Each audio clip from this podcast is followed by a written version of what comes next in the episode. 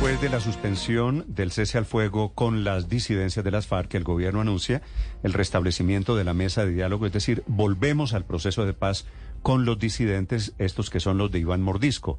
La otra disidencia de las FARC es la de Iván Márquez, de cuya muerte todavía se intenta una verificación. El padre Eliezer Soto es el secretario general de la Comisión de Conciliación Nacional de la Conferencia Episcopal de Colombia, muy al tanto, participando en estas reuniones con estos disidentes de las FARC. Padre Soto, buenos días. Muy buenos días, Néstor, y a todos los oyentes de estas emisoras. Gracias por acompañarnos. Padre, ¿en qué está el proceso en este momento con los disidentes de las FARC?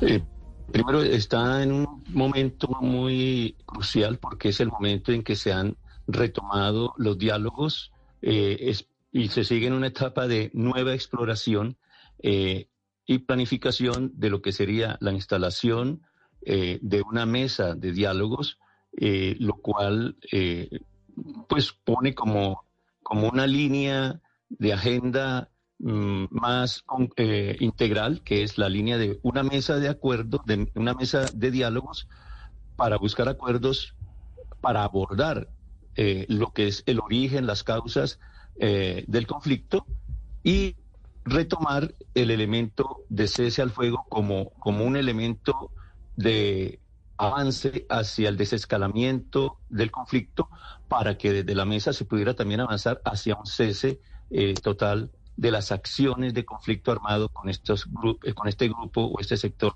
de la insurgencia. Entonces se está avanzando y se ha logrado hasta donde pudimos captar con el comunicado oficial que emitieron hace unos días que se logró pactar eh, una etapa de preparación, una mesa preparatoria a esos dos escenarios, una mesa preparatoria a, la mesa de diálogo concreta y un espacio de revisión de lo que fue el protocolo de cese al fuego en el primer momento de cese al fuego que, que concluyó eh, al cierre de junio lo cual pues consideramos nosotros como iglesia que marca eh, señales de que se quiere avanzar en línea de ponerle en serio, eh, digamos, atención a la solución de los conflictos con actores y grupos armados, como es el caso de los diálogos que ya se están llevando con el ELN y estos diálogos que se comienzan eh, a organizar y a, y a establecer con las disidencias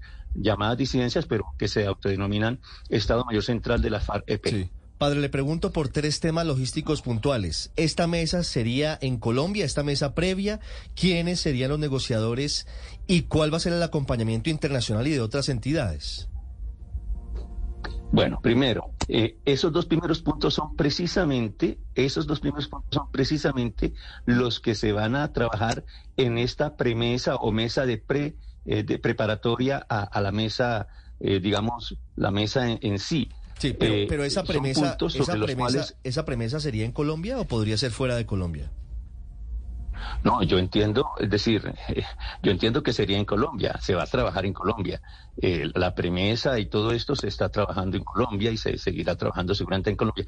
Pero, pero te aclaro, porque es importante tener en cuenta esto, eh, ellos están organizando precisamente la premisa en el sentido de generar quiénes son los delegados para esta premisa, establecer las condiciones jurídicas para los delegados del Estado Mayor Central de la FARC. O sea, en esto hay una arquitectura eh, eh, eh, que, que no depende solamente de las dos partes, sino porque este es un diálogo Estado, Estado Mayor Central de la FARC.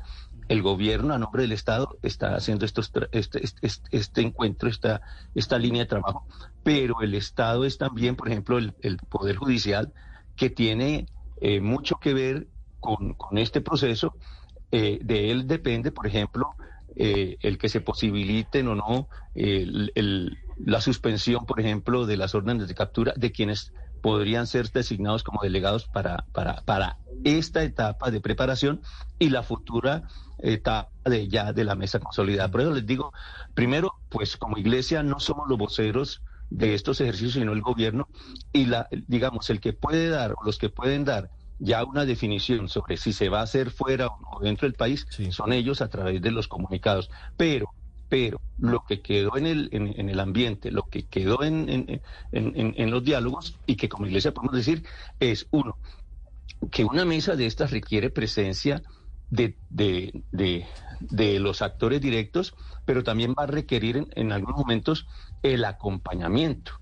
Y esto tiene unos costos de recursos muy tremendos. Consideramos que los, los recursos que son limitados hay que grabarlos y solo con ese componente, lo obvio es que la, la primera etapa que yo llamo de acometida, que es esta etapa en la que se van a elaborar las agendas temáticas, la metodología, es decir, a, a, definirla y se va a redefinir sobre lo que ya hay, porque ya hay un protocolo de, de, cese al fuego, ya había un, un, mecanismo de verificación instalado, se van a revisar y eso se haría en el país ya fruto de esa mesa de preparación y entiendo y por eso digo la vocería oficial es del gobierno y del el Estado Mayor Central fruto seguramente allí se va a definir si habrían momentos en los que se pudieran tener sesiones fuera del país y sesiones dentro del país para la mesa eso mm, es parte de lo que va a hacer este equipo preparatorio. Segundo, lo que sí está claro y establecido es que se, se trabajará en dos niveles. Eh, un nivel central con una mesa, la mesa general, y se establecerán algunos puntos territoriales donde se establecerían eh, mesas de, de, diálogo. Pero como te digo, todo eso está planteado. Lo mismo el mecanismo de verificación y el mecanismo de cese al fuego. Ahí, ahí en, eh, había ya en camino, cuando se estableció el cese al fuego, eh, una mesa de mecanismo de verificación central y se estaban hablando y proponiendo eh, eh, espacios de mecanismo de verificación territoriales en algunas regiones del país. Claro, padre, pero es lo que se va esto que nos está explicando hace parte de lo que se evalúa en la mesa preparatoria, entre otras evaluación al protocolo del cese al fuego. ¿Cuánto tiempo va a durar esa mesa preparatoria?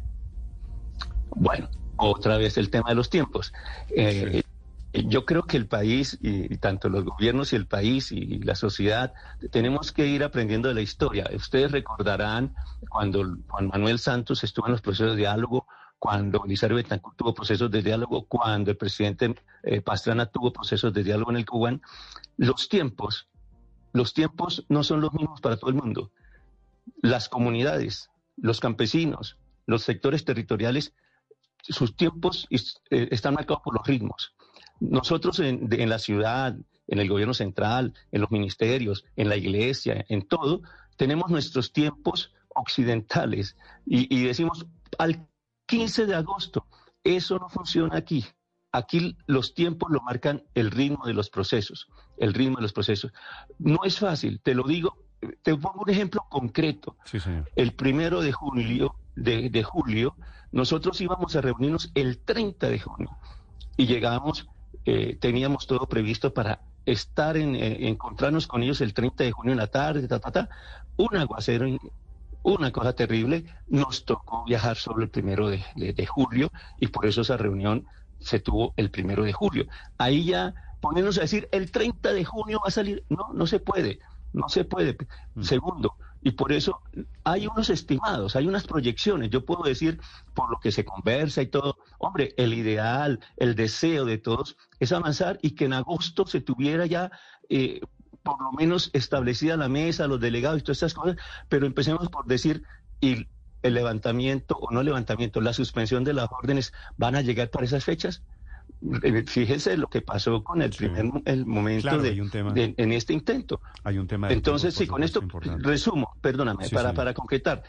Esa pregunta solo la pueden responder el Estado Mayor Central de la FARC y el gobierno. Los acompañamientos no podemos responder esa pregunta, pero podemos decir lo que estamos diciendo. Hay unos anhelos, hay una voluntad y hay una expectativa, tanto el gobierno como el Estado Mayor Central, de avanzar a paso firme, pero también con seguridad. Vístanme despacio que estoy deprisa. Vale, es uno de los acompañantes de la Comisión de Conciliación Nacional de la Conferencia Episcopal. Padre Soto, gracias, feliz día. Bueno, con mucho gusto a todos minutos para las radio escuchas, un feliz día. Estás escuchando Blue Radio.